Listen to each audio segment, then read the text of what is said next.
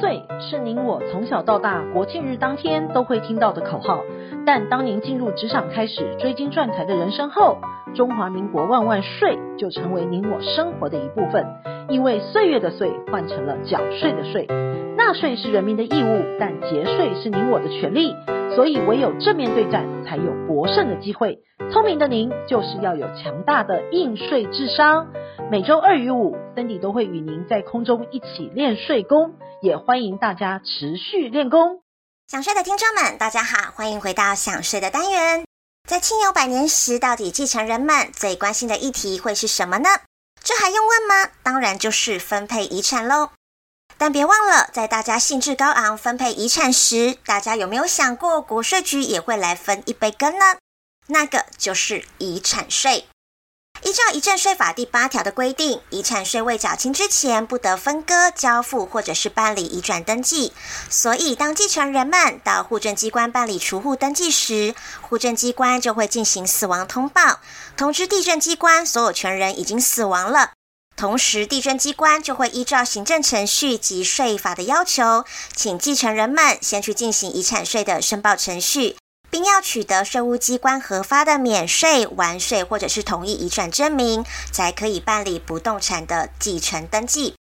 但因为继承人们要先缴完税才能取得继承遗产，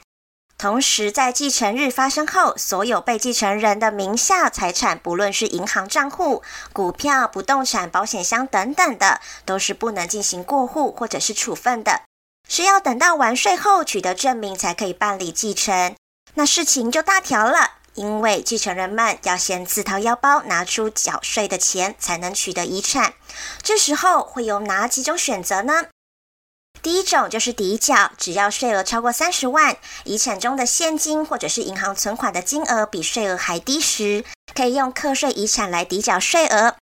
第二种是分期，遗产税的应纳税额在三十万以上，继承人缴税的确有困难，不能一次缴纳现金时。得于缴纳期限内向税捐机关申请分十八期来缴纳，每期的间隔不超过两个月为限。第三种呢是展期，应于国税局送达遗产税核定纳税通知书之日起两个月之内缴清应纳税款，必要时呢得在期限内向稽征机关申请核准延期两个月。第四种呢就是分担课税。依照遗赠税法的规定，继承人为两人以上时，经部分继承人按其法定应计分缴纳部分的遗产税。举例来说，被继承人的遗产税的应纳税款是四百万，继承人有四个，分别是甲、乙、丙、丁。因为继承人间尚有纷争未解决，无法一次缴清遗产税，因此呢，甲君就在缴纳期限之前，先向国税局申请分担。按应计分的四分之一计算分担的遗产税额，缴清税款一百万。由于甲君已经在期限之内缴纳完他应计分的遗产税了，就不会有滞纳金跟利息的发生。同时呢，甲君可以依照缴完税的遗产税证明，向国税局申请核发不动产共同共有同意移转证明书，就可以办理不动产共同共有继承登记。这样也可以避免于登记期限被罚登记费。因为依据土地法第七十三条以及七十三条之一的规定，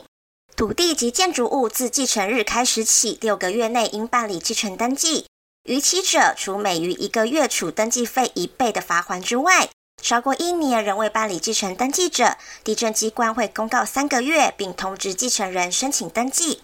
若仍然没有民众办理登记，地震机关将会列册管理十五年。期满之后呢，将会由国有财产署公开标售，所得价款将保留十年。如果还是没有人认领，当然就是归为国有。但残忍的是，就算分担课征遗产税，已经缴完税的同时，也办理了共同共有应计分的登记，但别忘了，还是有厄运在跟着我们的。因为对于未缴纳遗产税，其他的继承人仍是负有连带的责任。就上述例子来说，即使甲已经缴清自己应负担的部分，但对于未分担的税款三百万，仍应负连带的责任。因此，若未分担部分逾期未缴纳，国税局仍会对甲、乙、丙、丁四人将所欠税款移送行政执行。另外，办完共同共有部分持分的不动产，仍然无法移转登记。登记为共同共有的不动产呢，在全部应纳税款未缴清之前，不得办理遗产分割登记，或就共同共有之不动产权利为处分、变更及设定负担登记。所以，继承人之间的协商及缴税义务的配合是非常重要的。如果我们现在做好遗产税的准备及规划，就能帮助子孙间的和谐及降低子孙取得遗产的负担。如果财产真的用不完，才会成为遗产。真的要留，就不要留刀刃给子孙，那样才是有智慧又大气的传承。下周我们还有其他想税的文章与您做分享。本周的想睡专题，谢谢您的收听，我们下周空中见。